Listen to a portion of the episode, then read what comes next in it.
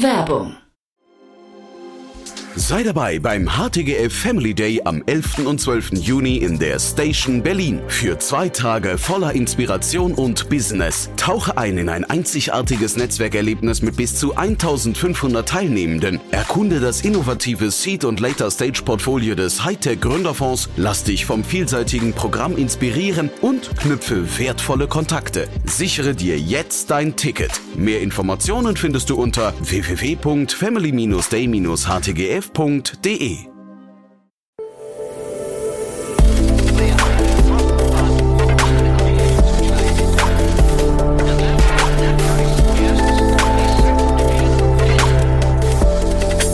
Insider Daily. Ja, herzlich willkommen zu Startup Insider Daily. Mein Name ist Jan Thomas und ja, heute mal wieder so ein ganz besonderes Gespräch. Ihr könnt euch gefasst machen auf, ja, ich würde sagen, die Infrastruktur für Wohlstand 2.0. So hat er es, glaube ich, im Gespräch genannt. Die Rede ist von Martin Stuchtey. Er ist der Co-Founder von The Land Banking Group echt ein abgefahrenes Unternehmen. Ich habe es im Podcast als Moonshot bezeichnet und das ist ernst gemeint. Das sage ich nicht oft. Das, also Moonshot bedeutet ja quasi, es ist eine Sache, die kann natürlich schiefgehen, aber wenn sie klappt, hat sie vielleicht einen riesengroßen Impact. Das Interessante ist, Martin sieht sich mit seinem Unternehmen trotz 11 Millionen Dollar Finanzierungsrunde nicht als Startup oder nicht als richtiges Tech-Startup, sondern als Teil einer Infrastruktur, wie gerade schon gesagt. Wir reden über das Klima, aber das Besondere und warum ich jedem von euch empfehle, den Podcast zu hören, Martin kommt mit einer intrinsischen Motivation und unglaublich viel Wissen zum Thema Klimawandel und hat da einen Lösungsansatz gefunden. Ich drücke ihm die Daumen, dass er funktioniert, denn er klingt toll. Bin sehr gespannt, wie ihr das findet, aber jetzt erstmal Martin Stuchtey, Co-Gründer von The Land Banking Group. Startup Insider Daily. Interview. Ja, ich freue mich sehr. Martin Stuchter ist hier, Co-Founder von The Land Banking Group. Hallo Martin. Jan, grüß dich. Ja, toll, dass wir sprechen. Äh, und du hast gerade im Vorgespräch schon gesagt, wir sprechen über quasi die Quintessenz deiner Forschungsarbeit und deiner, deiner beruflichen Laufbahn. Bin sehr gespannt. Erzähl doch mal. Ja, äh, ich würde ganz gerne, und das war, glaube ich, auch das äh, äh, Thema, zu dem du eingeladen hast, über äh, die Landbanking Group sprechen. Unsere Idee, dass wir Natur zu einer investierbaren äh, Assetklasse machen, dass wir äh, Naturkapital auf unser Balance Sheet bringen. Ähm, das ist irgendwo so die Quintessenz von vielen, woran ich seit Jahren, Jahrzehnten gearbeitet habe. Das ist das Thema. Klingt super spannend, aber la lass uns mal kurz nochmal mit deiner äh, beruflichen Laufbahn anfangen. Das ist ja, also du bringst ja viel mit, ne? äh, zu welcher Party, bitteschön. Also, äh, äh, zumindest habe ich ein paar Dinge gemacht, die vielleicht relevant sind für das, was wir gerade versuchen. Ich bin von der Ausbildung her Geologe und Ökonom, bin Afrika als Geologe gearbeitet ähm, und habe dann äh, danach äh, bei McKinsey gearbeitet, 20 Jahre lang als Unternehmensberater, alles gemacht, was man so macht als Unternehmensberater, habe irgendwann im Jahre 2006, 7, das war Inconvenient Truth, das war der Sternreport, das war der warme Winter, beschlossen, dass äh, wir auch als äh, Professionals, dass wir auch als Beratung anders agieren müssen, haben die äh, weltweite Nachhaltigkeitspractice bei McKinsey gegründet. Die habe ich auch äh, viele Jahre mit äh, begleitet und geleitet äh, und habe dann 2015, äh, äh, das war das Jahr von dem Pariser Klimaabkommen, das war das Jahr von den SDGs, von Laudato Si beschlossen, dass wir eigentlich hier mit einem systemischen Problem konfrontiert sind äh, und wir brauchen auch eine systemische Antwort. Wir haben eine Firma gegründet, die heißt Systemic, äh, die sich auch sehr gut entwickelt hat. Und eins von den Themen, an dem wir da gearbeitet haben, brennt mir und wahrscheinlich uns allen kollektiv der weltweiten Gesellschaft besonders auf den Nebel, äh, Nägeln, nämlich wie wir unser Naturhaushalt erhalten. Und äh, dem widme ich mich jetzt mit äh, aller Energie. Parallel dazu habe ich äh, eine Professur zum Thema Ressourcenmanagement. Auch da geht es um ressourcenökonomische Fragestellungen.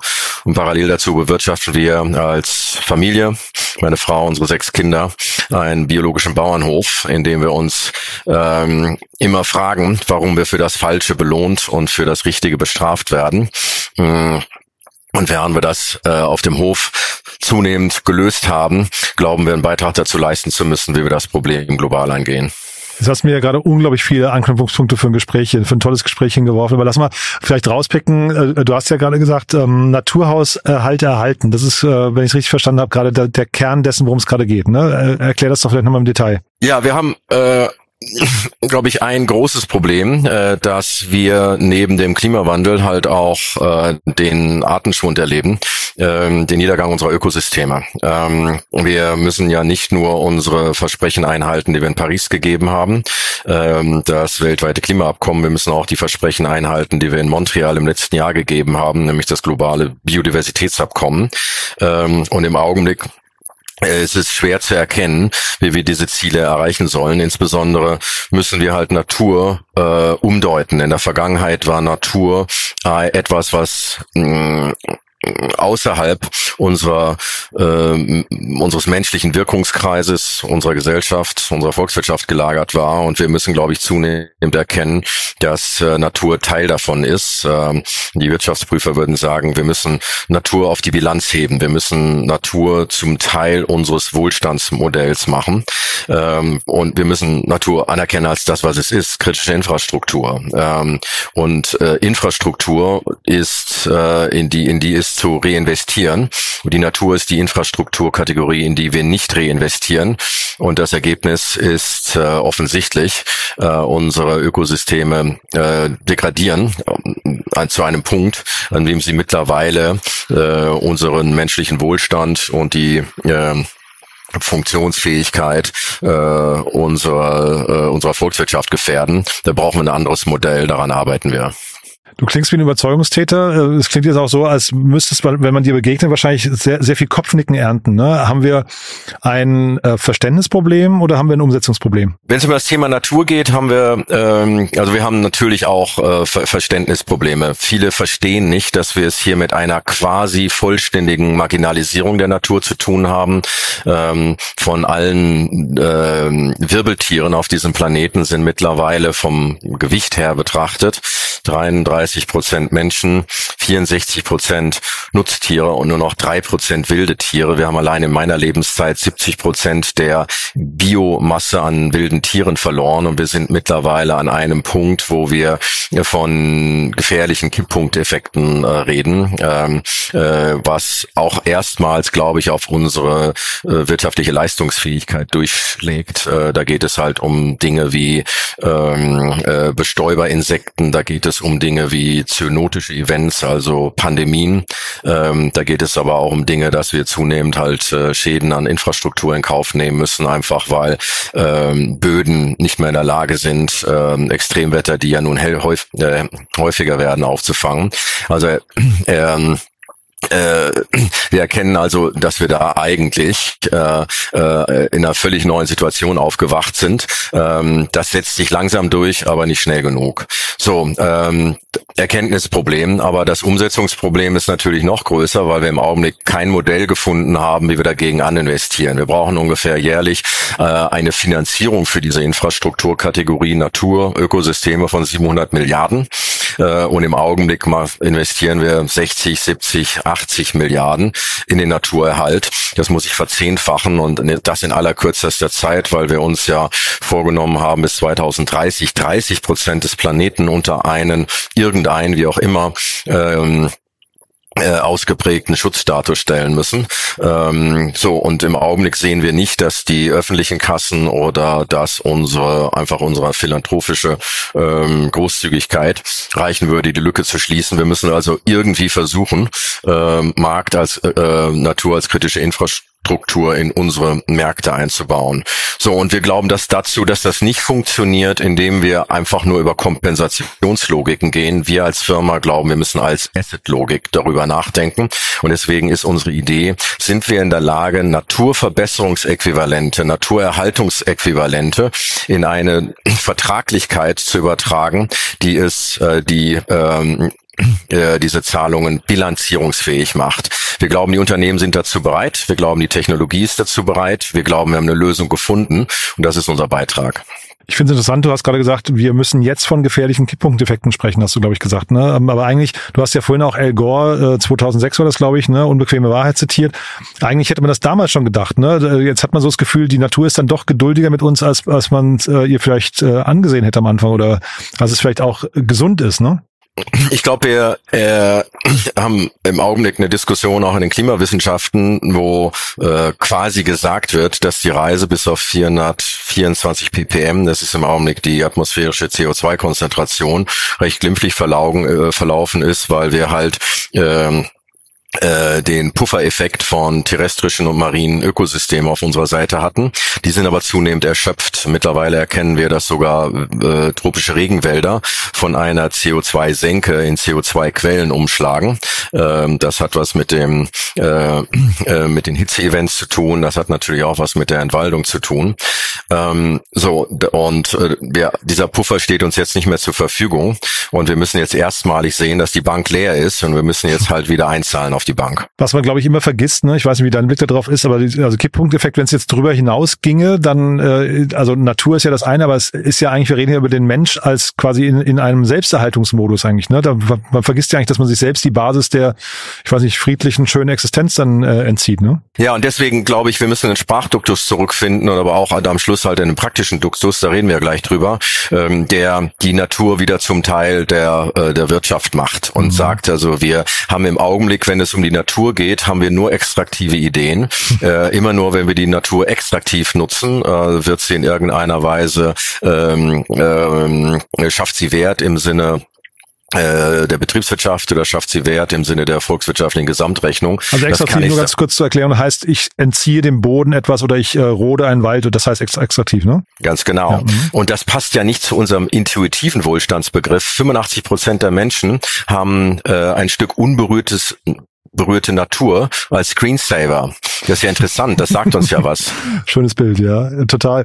Du, dann lass uns mal einsteigen in euer Modell, weil wir reden ja vor dem Hintergrund einer Finanzierungsrunde. Jetzt klingt's ja so, also du hast das Problem jetzt gerade wunderbar äh, beschrieben und deinen Blick auf das Problem, aber was ist jetzt euer Lösungsansatz? Wir versuchen jedem Pixel des Planeten, jedem Polygon in unserer Sprache ein äh, einen ökologischen Personalausweis zu geben, wo wir ihn bewerten in Bezug auf Kohlenstoff, in Bezug auf Wasser, in Bezug auf Bodenqualität, aber insbesondere in Bezug auf Biodiversität.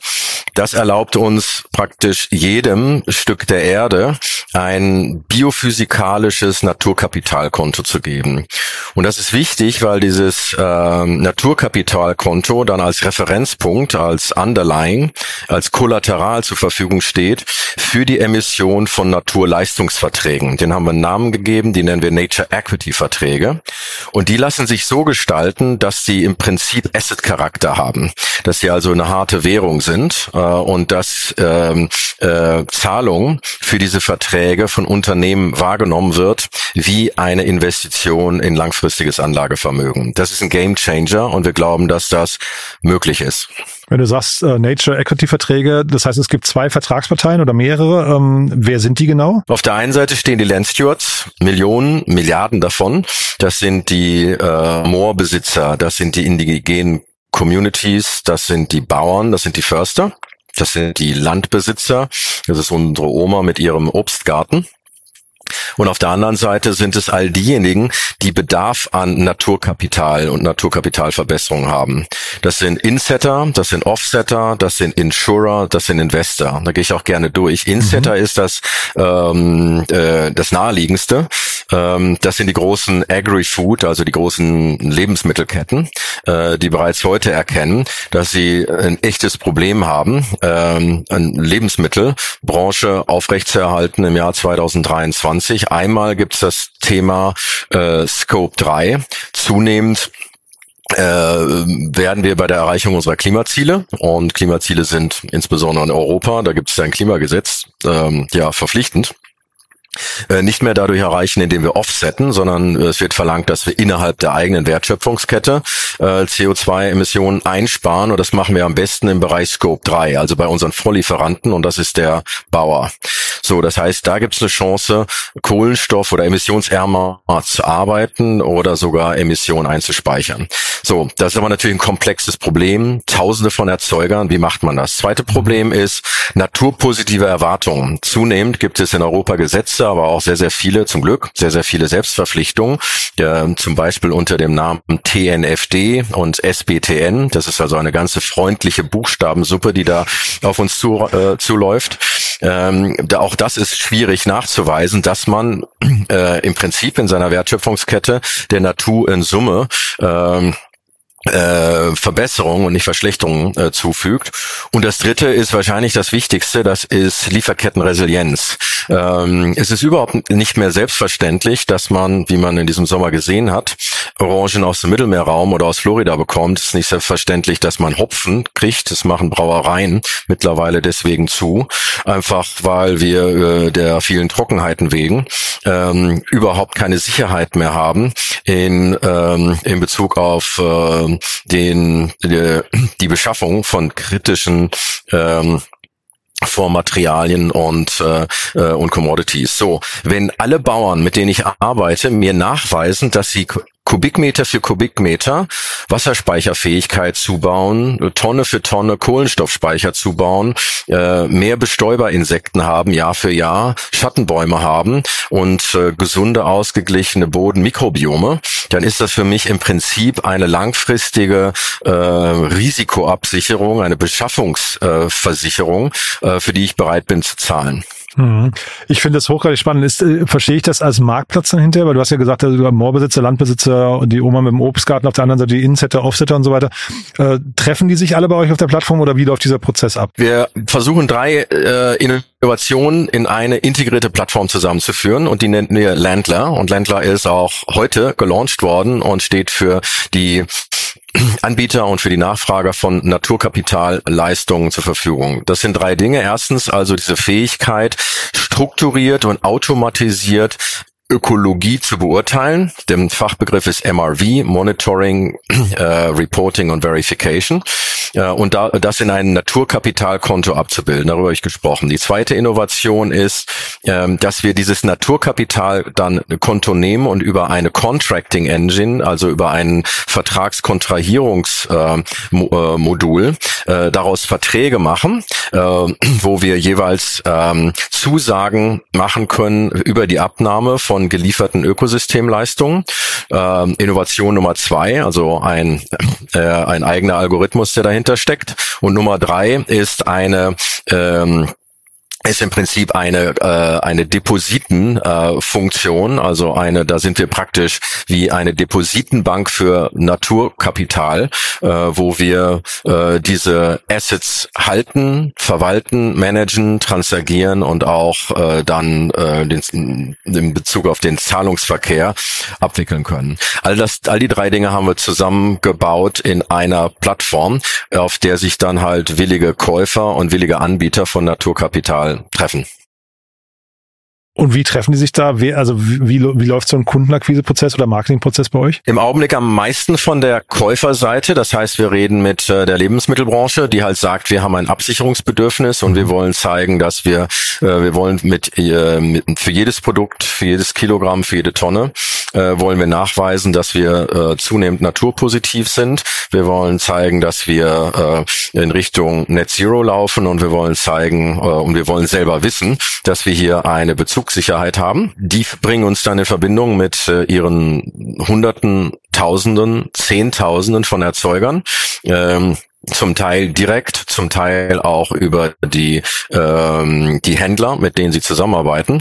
Äh, die werden geonboardet. Dafür gibt es ein Tool, wo man seine eigene Fläche entweder hochladen kann oder auch nachzeichnen kann.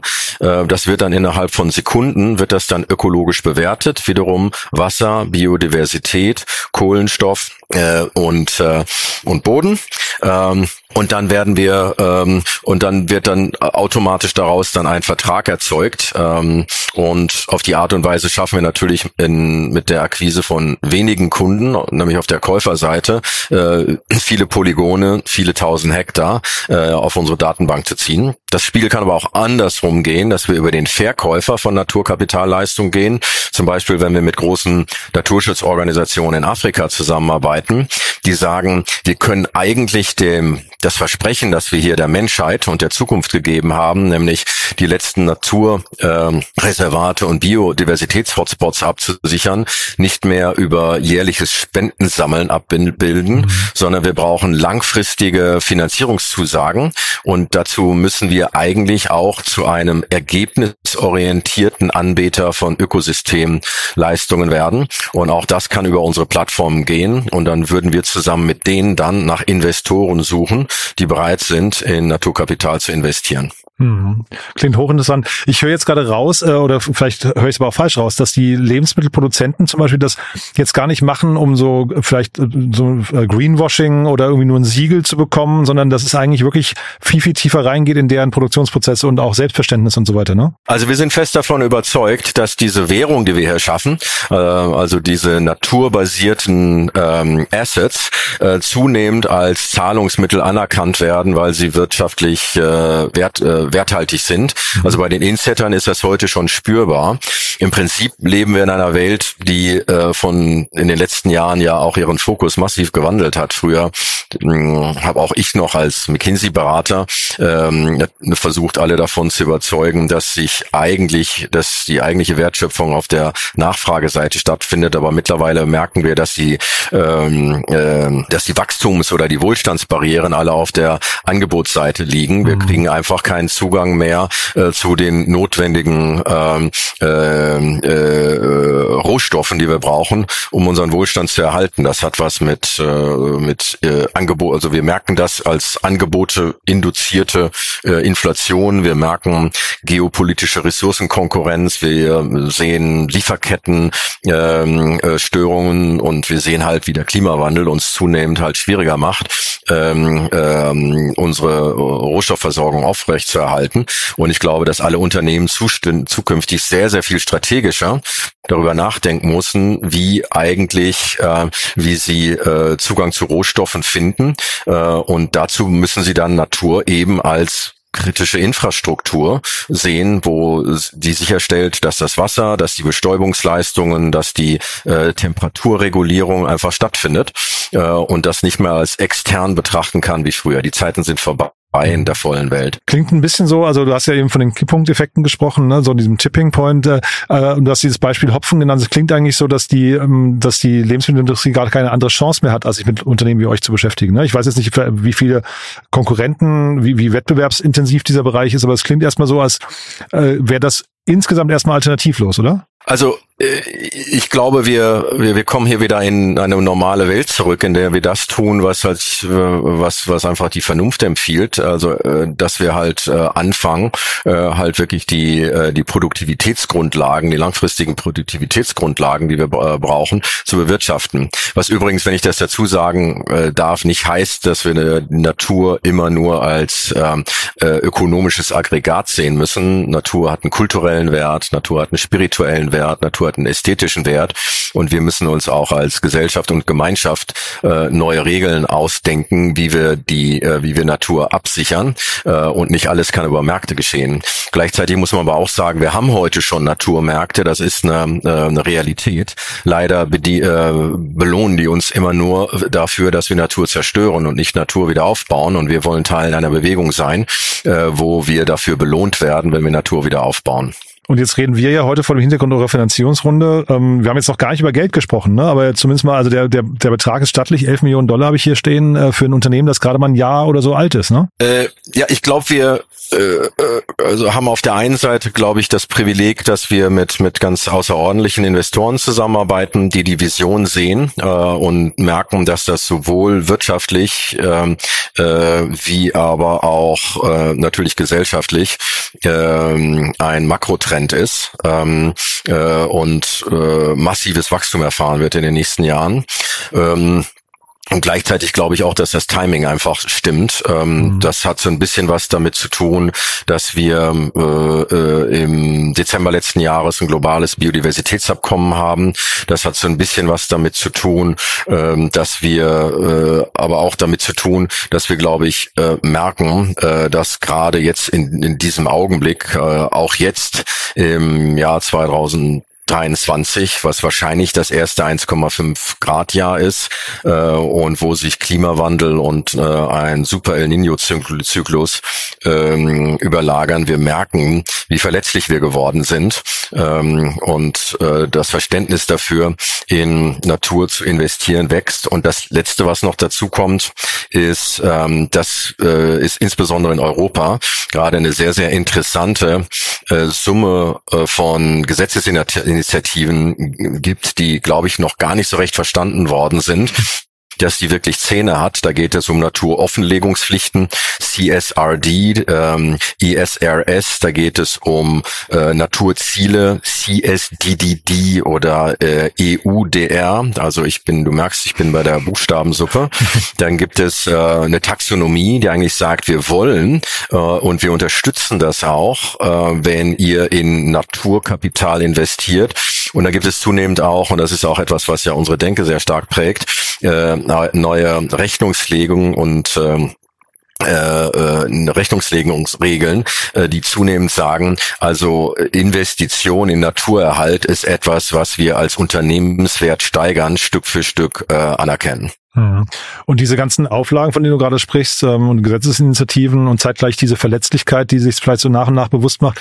Ähm, ich habe immer wieder mal gehört, dass Menschen sagen oder Unternehmer sagen, die Klimakrise ist eigentlich auch zeitgleich die größte unternehmerische Chance, die es jemals gab. Würdest du sagen, das stimmt oder ist das, äh, was nicht ein bisschen blasphemisch? Ja gut, wir müssen uns ja alle Mut zusprechen und es ist zu, zu spät, Pessimist zu sein. Und ich glaube, ähm, ähm, dass es, äh, ich glaube, dass es erstens stimmt. Ich hätte mir so eine große äh, unternehmerische Chance gerne auch ohne Klimawandel und Biodiversitätsverlust gewünscht. But uh, here we are, wie der Bayer sagt. Ähm, äh, und gleichzeitig stimmt es natürlich schon. Also ich, äh, wir, äh, wir wissen, dass, äh, dass die Energiewende, dass die Mobilitätswende, dass die Ernährungswende, dass die Infrastrukturwende, aber eben auch die Landwirtschafts- und die Naturwende halt äh, massive Investitionen erfordern. Wir wissen, dass die wahrscheinlich die stärksten Innovationstreiber in diesem Jahrhundert sein werden. So und ähm, die Risiken, die da drin stecken, dabei zu sein, auch wieder zu deinem Hinweis zu unserem erfolgreichen Fundraise, ähm, äh, äh, die Risiken nicht dabei zu sein, äh, halte ich für größer ähm, äh, als ähm, äh, das Risiko äh, dabei zu sein und äh, nach wie vor investiert zu sein in die alten Dinge, von denen wir wissen, dass sie sehr, sehr bald zu Stranded Assets werden. Mhm.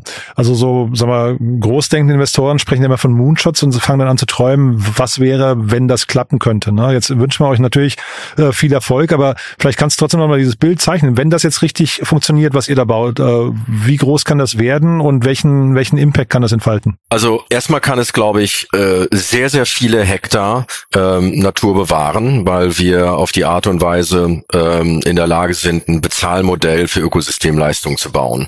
So, das können äh, wir müssen bis 2030, das haben wir uns kollektiv versprochen, müssen wir 30 Prozent des Planeten, das haben wir vorhin schon gesagt, unter irgendeinen Schutzstatus stellen. Ähm, wenn wir davon einen signifikanten Anteil hätten, äh, wir haben uns mutig für die nächsten Jahrzehnte eine Milliarde Hektar vorgenommen. Hm. Ähm, das wäre ja was, das wäre ein Moonshot, das wäre vielleicht sogar fast die Fläche vom Mond, nicht ganz. ähm, zweitens, äh, und das ist vielleicht wichtiger, wäre es, glaube ich, der Beginn einer ähm, ähm, einer Verhaltensänderung. Äh, wie wäre es denn, wenn wenn wenn jeder Bauer in Afrika sagt, ich Ländler mein Land? Also äh, wir also genauso wie wir heute halt E-Tailing machen, in der wir E-Banking machen, E-Insurance machen, ist ganz normal ist, dass man natürlich äh, Verträge abschließt, die uns für unseren gesellschaftlichen Beitrag, für unsere Ökosystemleistung belohnen und dass sich das so natürlich anfühlt wie jede andere Transaktion, die wir machen, bis auf die Retail-Ebene. Ähm, und es kann sogar sein, ähm, dass die afrikanischen Bauern schneller dabei sind als äh, die europäischen, weil sie digitaler sind und ähm, Innovationen äh, sehr, sehr offen gegenüber sind. Ähm, so, und das dritte ist, dass wir also wirklich Teil einer einer neuen Idee sind, äh, Wohlstand 2.0, naturbasierter Wohlstand. Eigentlich bauen wir hier nur die Infrastruktur, äh, die uns erlaubt, naturbasierte Verträge, ähm, äh, naturbasierte Assets, naturbasierte Securities und am Schluss naturbasierte Währungen zu bauen, um dann am Schluss, äh, wenn wir als, als Gesellschaft dazu entscheiden, zu sagen, eigentlich ist das ist Natur, also das, was wir alle zu unserem Lebensglück und zu ähm, ähm, äh, guten menschlichen Lebensbedingungen brauchen, ähm, das ist das ultimative Kollateral, quasi ein Bretton Woods 2.0. Das ist die große Idee. Also ein schönes Schlusswort. Äh, trotzdem vielleicht nochmal ganz am Ende jetzt die Frage, wer darf sich denn melden bei euch? Wer, was sind denn gerade für, also was gibt's denn für einen Bedarf? Sind es Mitarbeiter oder sind es vielleicht Partner auf einer der Seiten, bei beiden Seiten von vom Marktplatz oder wer darf sich melden? Ähm, alle dürfen sich melden. Wir suchen äh, händeringend Talente.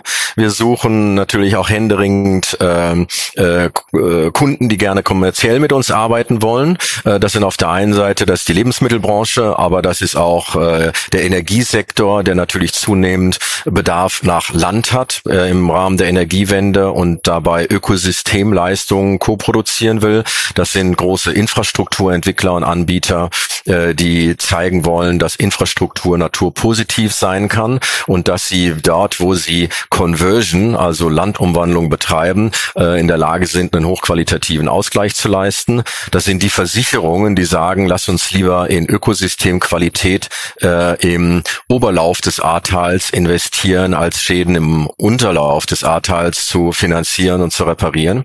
Und das sind am Schluss aber auch die Banken, die halt diese Naturversicherung ähm, äh, oder diese Naturleistungsverträge finanzieren, zwischenfinanzieren wollen. Und am Schluss sind es auch die, äh, die großen institutionellen Investoren, die sagen, äh, wir müssen langfristig eine Long-Position halten auf äh, Naturkapital. Ähm, ähm, wir halten das für einen guten Store of Value. Wir halten das für ein gutes, nicht eine nicht korrelierte Asset-Klasse, die bisher nicht zugänglich war, jetzt aber zugänglich wird. Also alle, die Bedarf danach haben, aber auch alle, die Angebot haben und sagen, ich könnte mir vorstellen, dass ich meine Landnutzung umstelle und ich könnte mir auch vorstellen, dass ich dafür äh, belohnt werden kann. Ich traue mich fast nicht zu fragen, ob wir was Wichtiges vergessen haben, Martin. Ich fände es auch schön, wir machen nochmal ein Follow-up, wenn, wenn ihr quasi jetzt den Rollout begleitet äh, oder, oder die ersten Erfahrungswerte habt. Vielleicht gibt es einen Meilenstein, der, der zu thematisieren sich nochmal lohnt. Aber gibt es für den Moment was Wichtiges, was wir noch besprechen müssten? Ähm, Nee, ähm, äh, vielleicht, dass natürlich auch wir weiterhin uns freuen, wenn Investoren kommen. Nach dem Spiel ist vor dem Spiel, aber wir äh, sind sehr, sehr glücklich, dass wir eine ganz äh, außergewöhnlich äh, starke Investorengruppe gefunden haben. Äh, und ansonsten ähm, äh, wäre es mir vielleicht noch noch wichtig zu sagen, ähm, dass wir nicht so sehr angesehen werden wollen, einfach wie ein Tech-Startup, der versucht irgendwie eine coole Plattform aufzubauen. Wir empfinden uns als Teil eines Ökosystems, das sich vorgenommen haben, ähm, eine große, vielleicht die größte gesellschaftliche Herausforderung anzugehen und dass wir das nicht mit einem äh, wettbewerblichen äh, Mindset, sondern dass wir das mit einem kooperativen Mindset tun müssen, äh, weil wir da am Schluss, glaube ich, alle schneller sind, ähm, weil die Zeit tickt. Spannend. Äh, jetzt dann doch noch eine Nachfrage, weil das hatte ich mir vorhin notiert, äh, Stichwort Verträge etc. Äh, und du sagst jetzt gerade Tech-Branche. Ist das Ganze auf der Blockchain eigentlich? Ist das ein Blockchain-Thema? Ja, ist es. Ist es, ja. Dachte ich. Und, und ist es BaFin reguliert? Das wollte ich noch fragen, weil du vorhin so bankähnliche Strukturen hattest. Ist das, wird das relevant für euch? Das wird für uns relevant. Im Augenblick sind wir noch nicht in einem regulierungsrelevanten Tätigkeitsfeld. Das kann sich aber ändern und das würden wir dann entsprechend mit den Behörden auch äh, angehen und absprechen. Super. Tut mir leid, dass wir jetzt mit behördlichen Themen enden, aber ich fand es ein, super gutes Gespräch, Martin. Gut geerdet, gut, gut geerdet, gut geerdet. Sehr cool. Aber waren jetzt, glaube ich, viele Anknüpfungspunkte dabei für Hörerinnen und Hörer, die sich melden können bei euch. Ne? Ich drücke die Daumen für die nächste Zeit. Vielen Dank, danke für die fürs Interesse. Schönen cool. Tag. Dir auch. Ciao. Startup Insider Daily, der tägliche Nachrichtenpodcast der deutschen Startup-Szene. Ja, das war Martin Stuchtey, der Co-Gründer von The Land Banking Group und ich fand's echt cool. Habt ihr gemerkt, ne? Ein bisschen längeres Gespräch. Äh, das, das liegt daran, dass Martin rhetorisch und eloquent ist und, äh, und vor allem uns, glaube ich, entführt hat in eine Welt, in der ich zumindest so, zumindest nicht so tief drin stecke, nicht so zu Hause bin.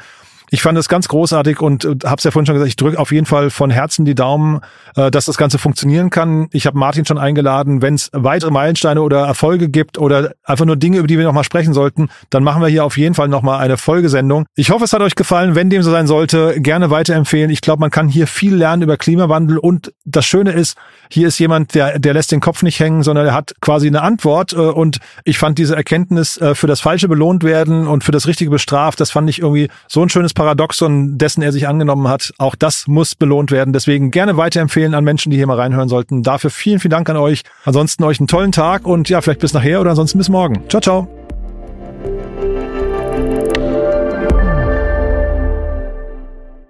Diese Sendung wurde präsentiert von Fincredible. Onboarding made easy mit Open Banking. Mehr Infos unter www.fincredible.io.